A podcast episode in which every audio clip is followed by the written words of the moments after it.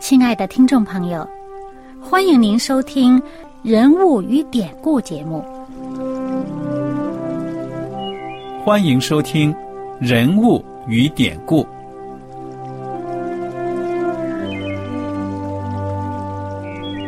听众朋友们，当你读圣经的时候，不知道有没有过这样的想法？生活在几千年前的圣经人物，与我们这生活在二十一世纪的人有什么相关吗？那些古时候缔造了历史的伟人们，只是些令我们感叹而望尘莫及的对象吗？那些败坏了品德的小人？和有负圣托的失败者，难道只是为了让我们嗤之以鼻吗？在这个人物与典故的节目里，我和小燕将与大家一起，通过圣经中的人物和他们的事迹，看看我们能从他们的故事中得到哪些启发，以便用正确的态度来对待我们每天所面对的生活和挑战。共同奔走天国的旅程。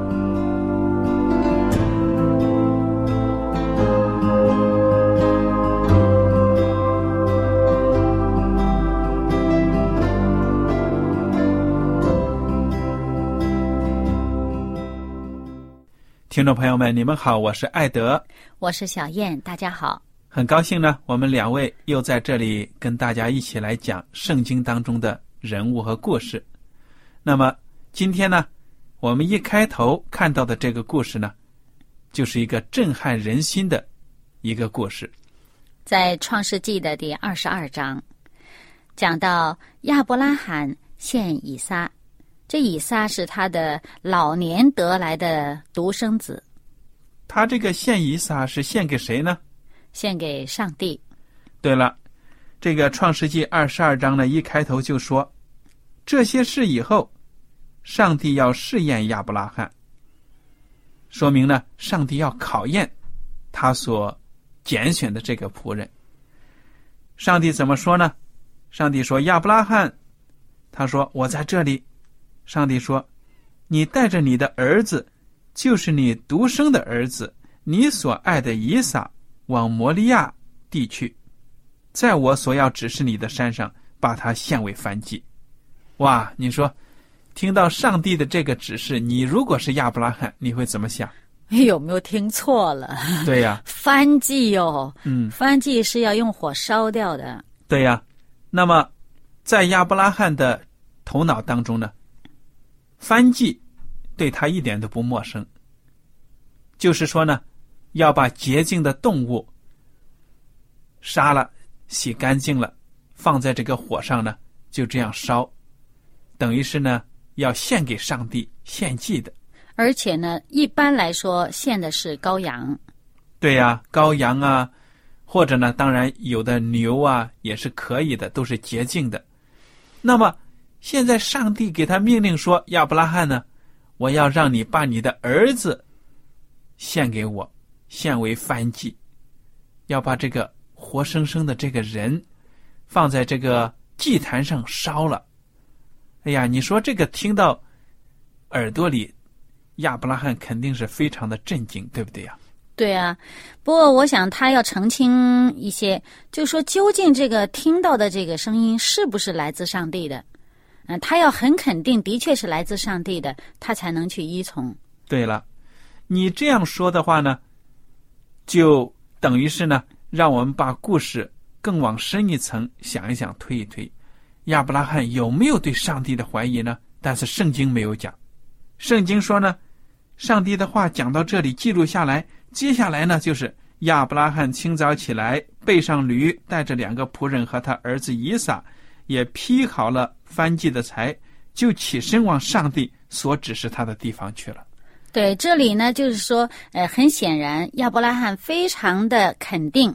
他听到的这个声音就是上帝所吩咐他的，而且呢，上帝所吩咐他的，即使表面上看来好像不太合理，但是他仍然照着去做，他就是顺从。对了，圣经虽然没有讲到亚伯拉罕内心的挣扎，但是我们想象，作为一个父亲呢，他肯定会有的，否则怎么叫考验呢？你说对不对？嗯，上帝知道他将来有什么反应，所以说呢，这个圣经用的词就是考验，而且上帝讲话的时候呢，也是点中他的要点呢，点中他心里面，可以说呢，对对他来说很宝贵的。你带着你的儿子，就是你独生的儿子，你所爱的以撒。对，这盼望了几十年的儿子，上帝老早就应许他了。但是呢，上帝说，你就是要带着这个你盼望了几十年的儿子呢，要献给我。看来在这里呢，就是真是要试验出亚伯拉罕是对上帝的这个顺从之心，是不是多于他。呃，对他这个独生的爱子的这个怜爱之心，对呀。所以我们看到，一个基督徒呢，在生活当中，总有一天呢，你可能会面对这样的一个考验：你对不对上帝忠心？但是呢，我们要强调的一点呢，就是说，你千万不要以为你所遭受的考验最大的考验呢，就是要把你亲生的儿子，或者是。其他的什么亲人呢？要献给上帝，要用这样的方式献给上帝，其实不是这样子的。嗯，我觉得这个考验呢，在历史上来说也是独一无二的，对不对？嗯，因为它的属灵含义呢，很明显的，就是说呢，这个献祭把自己的儿子献上祭呢，其实是让人类也看到上帝将来呢，要把自己的独生子，自己所爱的耶稣基督呢。献给人类赎罪，其实这个预表意义呢是非常非常重要的。如果没有这个预表意义的话呢，我们看起来就好像觉得这是一种随机性的一种命令。上帝呢，他是有良苦用心的。嗯，所以我敢肯定的对大家说呢，希望大家在生活当中，就是说呢，用自己的。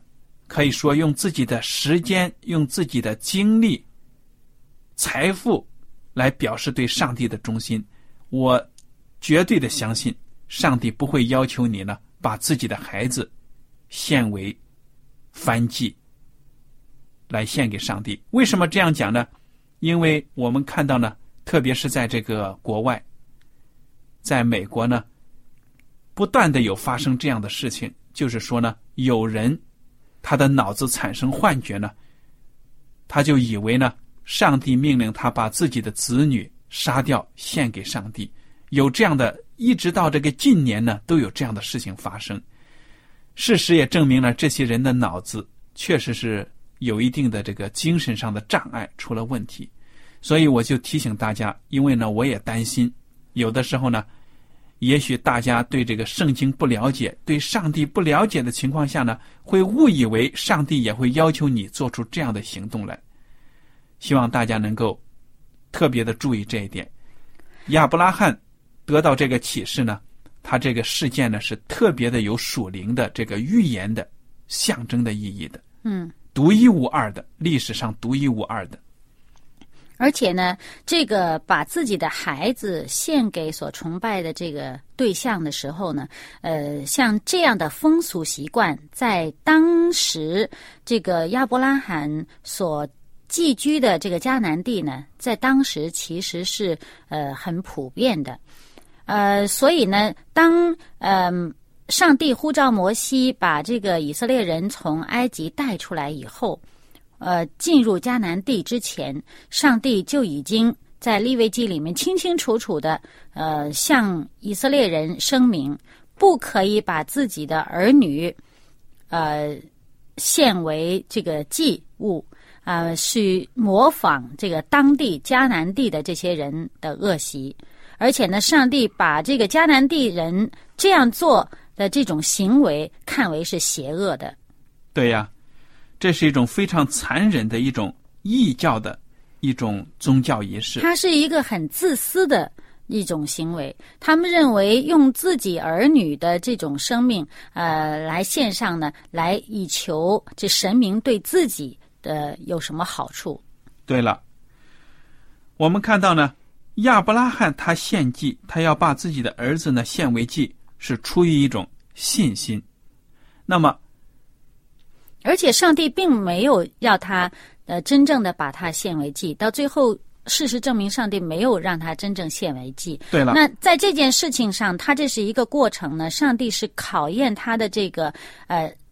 就是磨练他这个品格的这个目的呢，呃，多于说让他真正去做这个实际的行动。对了，我们呢接着就看这个故事，就能看到这个将来发生下来的这个事情了。那么亚伯拉罕清早起来就带上这些仆人呐，准备好柴火啊，连柴火都准备好了，就出发了。虽然圣经没有讲他的内心挣扎。但是我们可以想象，在这一晚上啊，这个老人他是休息不好的。你想想，听到这样的一种启示，真的内心有挣扎的。对啊，最珍贵的就是这孩子，他以前什么都有了，但是他仍然缺这个孩子。上帝终于赐给他这孩子了，现在让他献出来，说明这个亚伯拉罕对上帝是绝对的忠心的。从这一点看得出来，那么当然有神学家就分析说，为什么亚伯拉罕有这样的信心呢？因为他相信上帝呢是生命的主，能够赐给人生命，而且呢，上帝有主权。上帝既然给我们生命了，他就有权让我们的生命呢把我们的生命取去。那么，如果以撒被上帝取去了，亚伯拉罕呢相信上帝能够使他的。儿子复活，所以有的神学家呢就有这样的观点，我们就跟大家呢分享一下。而且呢，既然上帝在之前一而再、再而三的强调亚伯拉罕的后裔呢是要像天上的繁星这么多啊，那么既然如此的话，呃，而且呢，上帝说的很清楚，他的后裔指的是以撒的后裔。对呀。那么这样的话呢，显然以撒是不会。就是说，呃，不会在他还没有后裔的时候就死掉的。对了，所以亚伯拉罕对这一点是非常有信心。对了，好的，我们接着看呢，他们这个带上一帮子人呐，带上翻翻祭的财呀，亚伯拉罕没有给自己的孩子讲明要去干什么。嗯，他内心呢还是有压力的。那么走了三天的路程呢，就看到那个地方了，摩利亚。远远的看见。对了，远远的看见呢，就把这个呃仆人呐，还有牲口啊都留下了，自己带着孩子去，然后呢还把这个烧翻祭用的柴火叫孩子背着。哦，可以想见这孩子应该也不小了，应该挺大个子的了，要不然烧一只牲畜所用的这个柴火这么多啊，不少啊，全由他一个人背着。对对。那这个亚伯拉罕一百岁生了这个儿子，那这时候孩子已经长得挺大个子了，这老人家一百来岁了。你说按年龄来说，按体力来说，嗯，这相差的非常的远啊。对了，那么以撒呢，也是毫无怨言的，就背上这个柴火，跟着他的父亲呢，两人同行。后来呢，以撒就对他的父亲亚伯拉罕说：“父亲呢？”亚伯拉罕说：“我儿，我在这里。”以撒说：“请看，火与柴都有了，但翻祭的羊羔在哪里呢？”嗯，显然他们以往都是用羊羔，这绝大部分时间都是用羊羔来献祭的。对了，这个亚伯拉罕说：“我儿，上帝必自己预备做翻祭的羊羔。”于是二人同行，又是同样的字，二人同行，说明这个父子一心呢，往前行，真的是。非常的和睦的一个家庭，那这是很沉重啊，这心情。对呀，这个儿子心里不明白，但是这是父亲的心里真是很沉重的。你又不能跟孩子明说，但是又不能说谎。对呀，所以他们亚伯拉罕说这句话呢，也是带着信心讲的，说我儿，上帝必自己预备做翻祭的羊羔。那么大家要看圣经呢，就是看这个。创创世纪第二十二章了，创世纪第二十二章，好了，第九节呢就讲到他们到了这个地方了，亚伯拉罕呢还要在那里筑坛，你看看，这跟给上帝献祭呢不是随随便便的，虽然是在野外进行，也要很认真的筑一座坛子，嗯，搬点石头啊，什么都要搬好，把柴火摆好，而且呢，说捆绑他的儿子放在坛的柴上，没有讲他们之间有什么对话，但是你可以想象呢，肯定有对话的。对呀、这儿子心里边难道就不觉得奇怪？呃，你说上帝会预备呃羊羔，怎么把我捆上了呢？而且呢，你可以想象，这孩子其实不小了。如果按体力来讲，他想跑掉那太容易了。对呀，所以我们看到这里呢，这个以撒真的是一个顺服的孩子，一个哎乖孩子。嗯，用我们现在的话说，真的是乖孩子。不过我相信这个孩子心里应该是很理解父亲心里那种痛楚啊，那种矛盾的心，而且他对上帝的信心一点儿也不小。对呀，否则的话，怎么会自己愿意往柴上躺呢？他爹都一百多岁了，怎么扛得动他啊？对呀，这个爱自己的父亲这一点毫无疑问。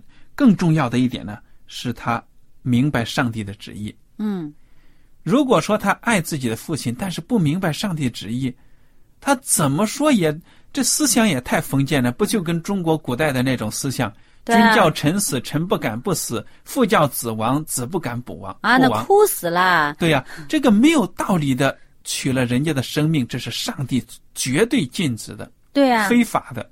所以这孩子他应该很明白上帝的这个呃心意，也不会轻易让人就是嗯、这样取了自己的性命去。对呀、所以这一点可以看得出呢，以撒确实相信这是上帝的旨意，那么他就真的是老老实实的，就上在这个祭坛上，在这个财上呢，把自己献上了。那当时呢，你说这个亚伯拉罕手里拿着刀，举起来呢要杀他的儿子，就正在这个千钧一发的时间呢，耶和华的使者从天上呼叫他说：“亚伯拉罕，亚伯拉罕。”我想这个亚伯拉罕可能已经等了好久，就等着这一声了。一听见，赶快说：“我在这里。”天使说：“你不可在这童子身上下手，一点不可害他。现在我知道你是敬畏上帝的了，因为你没有将你的儿子，就是你独生的儿子留下不给我。考验达到了目的了，所以呢，上帝就及时的阻止了亚伯拉罕。那我相信呢，他的确是这是下了决心呢，是准备要动手的了。因为呢，上帝是鉴察人心的。如果他心里边想着犹犹豫豫，上帝你怎么还不阻止我？我要动手了。他如果心里这么想的话，恐怕那一声还不会来。对呀、肯定他心里面已经下了决心了。哎呀，看来这次真的是要下手的了啊！正准备下手的时候，上帝阻止他。对呀、而且呢，这件事情上啊，也不只是看到这个亚伯拉罕，呃，亚伯拉罕他献了以撒，献出自己的儿子啊、预表了这个天赋上帝呢，献出自己的独生子耶稣基督。同时呢，从这里面我们也看到呢，从刚才的分析当中，我们也知道，这个是以撒呢自己献上了自己。嗯哼，他把他自己献在了祭坛上，因为倘若他不愿意的话，他太容易逃脱了，他轻易就可以就就离开。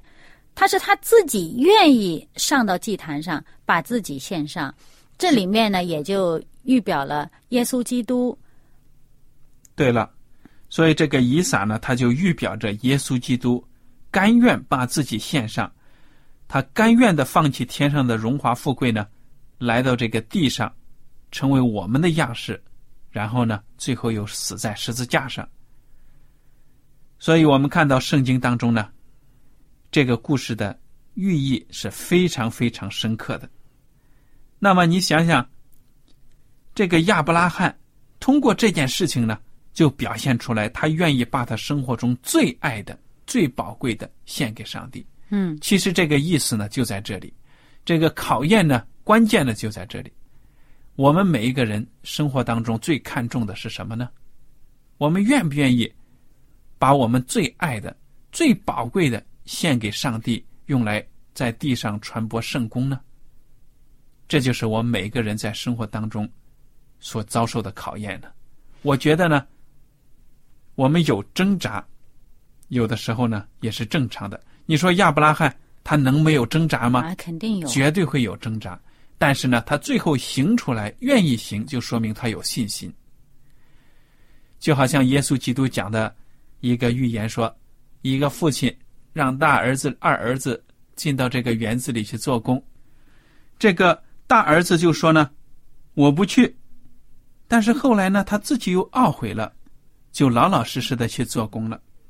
那个小儿子呢说，父亲呢，我会去的，没问题。结果呢，他实际上没有去。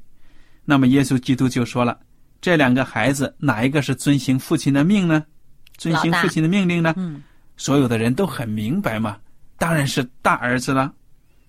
耶稣基督也就是这样说了，说你真的是，其实呢，就是你真正听了命令，真正去行的，才是这个顺服的。嗯，如果你不行的呢，你嘴上讲那个不是实际上的一种顺服。这个故事呢，就是在马太福音二十一章二十八节开始。马太福音二十一章二十八节开始，大家可以好好的来看看这个故事。那么，其实耶稣基督他说呢：“我实在告诉你们，税吏和娼妓都比你们先进上帝的国。”耶稣基督讲这句话的时候呢，其实是对那些祭司啊、文士的一种讽刺。你们不要以为。你们懂上帝的律法，讲的很好，但是实际上你们不行。嗯，你不要单讲不做。对了，你不要瞧不起那些税吏啊，那些娼妓啊，以为他们是社会的渣子，没有无可救药的。但是你看，他们听了福音，反而做出积极的反应。所以，听众朋友们，我们在这里呢，就是要跟大家讲一讲，从这个亚伯拉罕受考验，一直到耶稣基督。讲的这个预言，告诉我们呢，上帝真正的儿女是要相信上帝的话语，按照上帝的话语去行的。嗯，那么接着呢，我们就看到这个回到亚伯拉罕这边啊，那么他呢，呃，上帝阻止了亚伯拉罕在他的这个孩子身上下手。那么这个翻祭，最终是不是上帝已经预备了羊呢？圣经就讲了第十三节，亚伯拉罕举目观看，不料有一只公羊，两脚扣在稠密的小树中。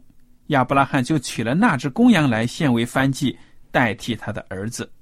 亚伯拉罕给那地方起名叫起名叫耶和华以勒，也就是耶和华上帝呢必预备的意思。对了，直到今日，人还说在耶和华的山上必有预备。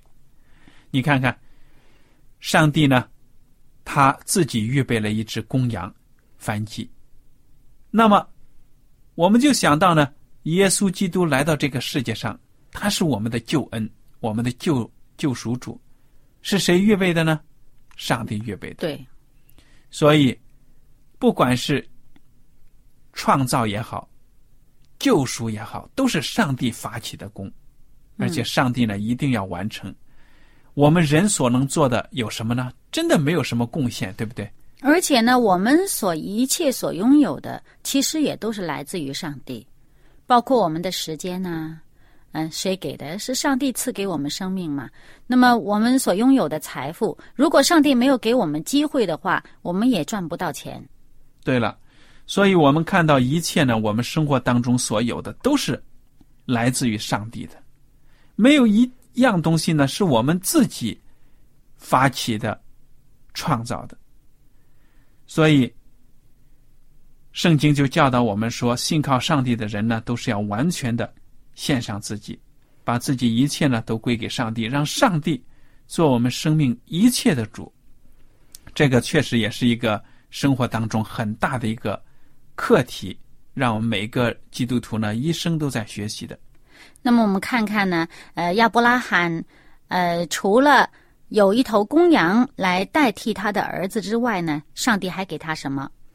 那么这个接下来，耶和华的使者第二次从天上呼叫亚伯拉罕说：“那你既然行了这个事情啊，你没有留下你的儿子，也没有留下你这个独生的儿子，那么呢，我就指着自己起誓。”论福，我必赐大福给你；论子孙，我必叫你的子孙多起来，如同天上的星、海边的沙。你子孙必得着仇敌的城门，并且地上万国都必因你的后裔得福，因为你听从了我的话。对了，我觉得最后这一句非常的重要，讲到了这个事情的这个中心呢，也就是说，呃，地上万国都必因你的后裔得福，有一个前提条件，就是你听从了我的话。对了，我觉得这个亚伯拉罕呢，得到这些赐福应许，并不是因为他做得好我赚来的，而是说呢，他的信心，上帝呢。